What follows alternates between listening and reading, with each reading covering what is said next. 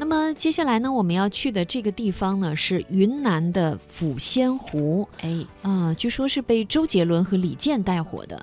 为什么这么讲呢？嗯因为前一阵子呢，在中国好声音这个导师互唱的环节当中呢，周杰伦就唱了李健的那首《抚仙湖》，哇，引爆全场啊！嗯，抚仙湖在哪？它其实就是在云南的玉溪哦啊、可以说这个地方原来不那么有名，在云南其他非常震耳欲聋的那些旅游景点当中，嗯都比较默默无闻。但是这一次比较强势的 C 位出道了，嗯，没错。据说呢，这里丝毫不输三亚的亚龙湾，因为有蓝天、有树影、有水，还有沙子，而且沙子很白。虽然这个水是湖水，但是完全可以跟亚龙湾媲美的。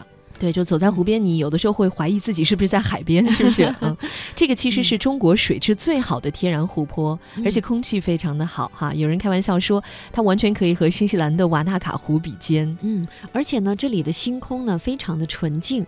感觉好像伸手就可以摘到星星，连咱们中国最优良的太阳观测站也是坐落在这里。这里不光宁静，而且还独具活力。帆船、潜水、滑翔伞，很多极限挑战者呢都对它是情有独钟。而且这里更是吃货的天堂，什么铜锅鱼啊、长桌宴呐、嗯还有数不清的小吃，总能安抚每一个挑剔的胃。哎，如果呢大家去云南不想去大理去感受拥挤的人群，也不想去丽江感受太多商业化的古街，那可以去抚仙湖，这里呢非常的静谧，非常的自在，绝对不会让你失望。嗯，今天呢，我们就在节目当中呢，为大家好好介绍一下这个抚仙湖吧。嗯嗯、就是安抚、抚摸的抚，哈哈，仙呢就是神仙的仙，抚仙湖。抚仙湖呢，它离昆明不远，所以呢，都被昆明人当成是后花园，可以说是私藏的度假胜地了。嗯抚仙湖的湖水呢清澈见底，丝毫不输洱海，所以古人呢有一句话叫做“琉璃万顷”，是形容抚仙湖的。嗯可以说，在湖边可以享受到非常慵懒惬意的生活节奏。嗯，抚仙湖呢水非常的清，景致非常的美。要说起观赏湖水的最佳去处，无疑就是盐湖的时光栈道。无论这个栈道是木质的还是青石板路，都能完美的把沿途的林木怪石和沙滩湖水融为一体。嗯，那当然有这个栈道了，就是来这里最好的打开方式还是徒步。哎，嗯呃，其实在这里徒步的时候呢，低头一看，就是让人动容的那种一片蔚蓝。最关键的就是这里游人比较少，连空气当中都弥漫着静谧的自在。嗯，那么抚仙湖呢，有个非常有意思的地方叫海门公园。这个海门公园当中的界鱼石是玉溪抚仙湖的四绝之一。这是一块石头，而且是一块巨石。有这样的说法，说两湖相交，鱼不往来。呃，星云湖和抚仙湖呢，在这个地方相连。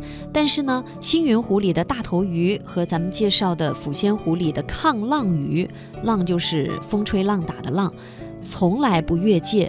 哎，非常的神奇，就是你不去我家，我也不去你的地盘。哎，传说这个借鱼石三个大字就是当年八仙云游至此，吕洞宾看到大头鱼和抗浪鱼啊，他们看见石头就回去了，嗯 互相的这个湖水不犯湖水，所以呢就留下了这三个字借鱼石。嗯，其实呢，从科学上来说呢，因为是两湖的环境非常的不同，星云湖呢只是一个平均水深九米的浅水湖，而抚仙湖的水很深，浪很大，最深处能够达到一百五十一米。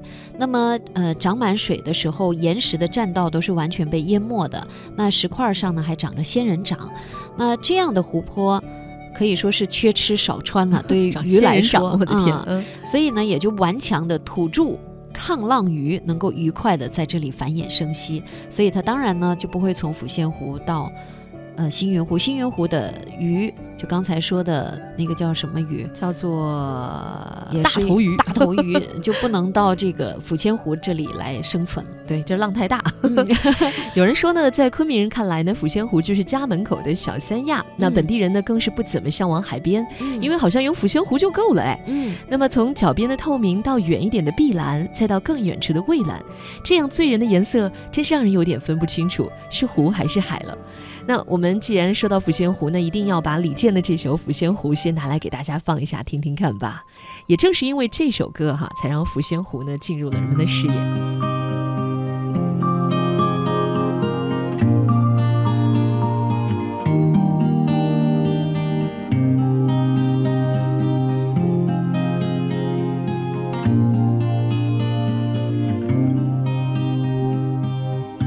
这是怎样的夜晚？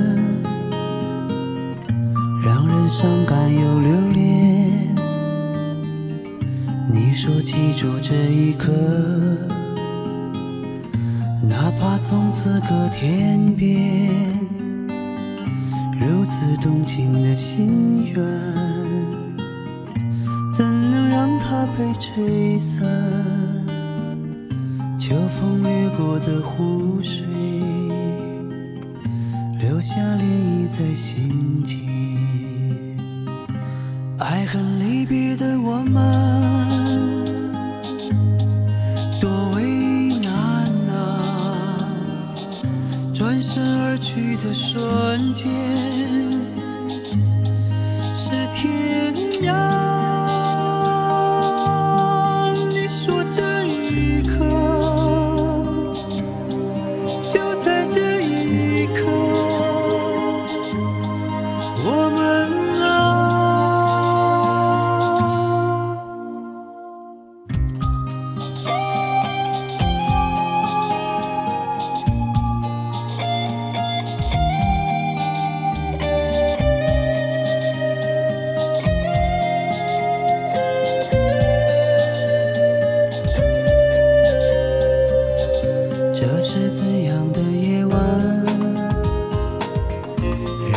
上。